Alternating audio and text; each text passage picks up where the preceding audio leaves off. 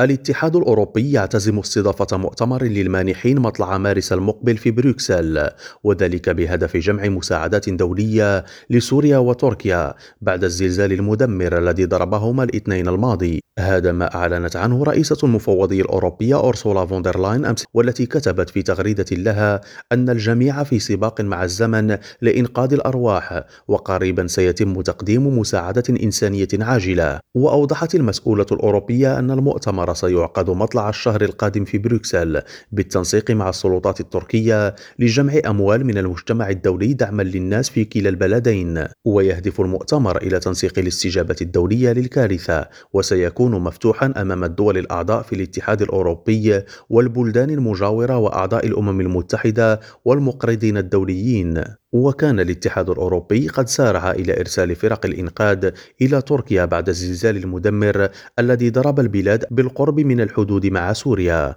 إبراهيم الجمالي راديو بروكسل.